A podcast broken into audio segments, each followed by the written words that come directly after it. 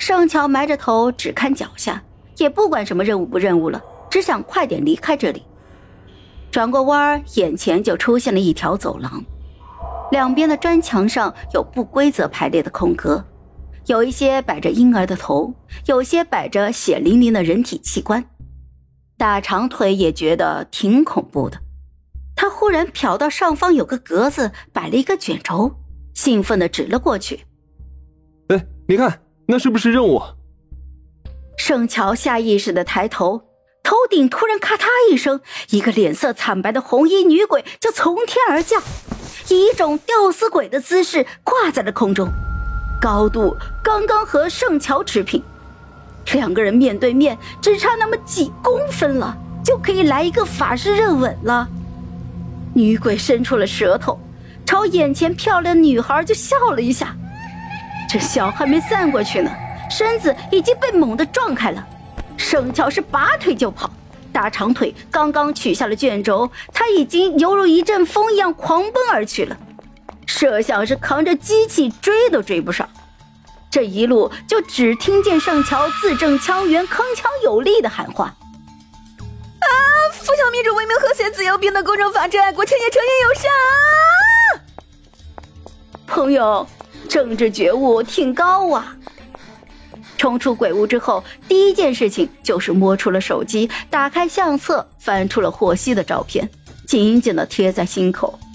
哎呦，吓死我了，太可怕了！哎呀，我差点就哭了。哎呀，妈的，这臭网红，这个仇我记在小本本上了。大长腿过了一会儿才走了出来，手里拿着金色的任务卷轴，打趣道：“哼。”原来你怕鬼啊？谁怕鬼啊？我开什么玩笑？我最喜欢鬼了。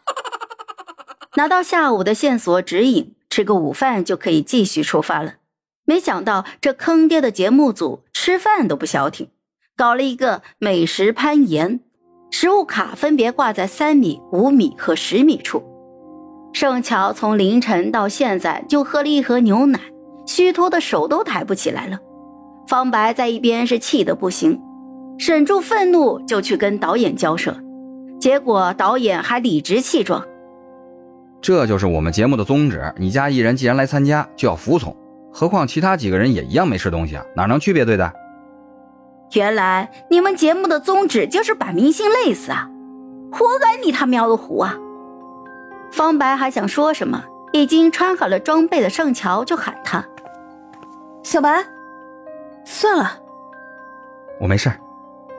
拍摄继续，盛乔的目标很清晰，就是那个最低的，管他是什么呢，能吃就行。等教练做了基本的教学和演示之后，六个人就开始攀岩了。几个人其实都很累了，但是为了节目效果，都在努力的坚持着。盛乔爬了几步，发现旁边的裴玉和自己是相同的目标。他深吸了一口气，紧咬着牙关，开了挂似的，蹭蹭蹭就几步爬了上去，一把拽住了食物卡。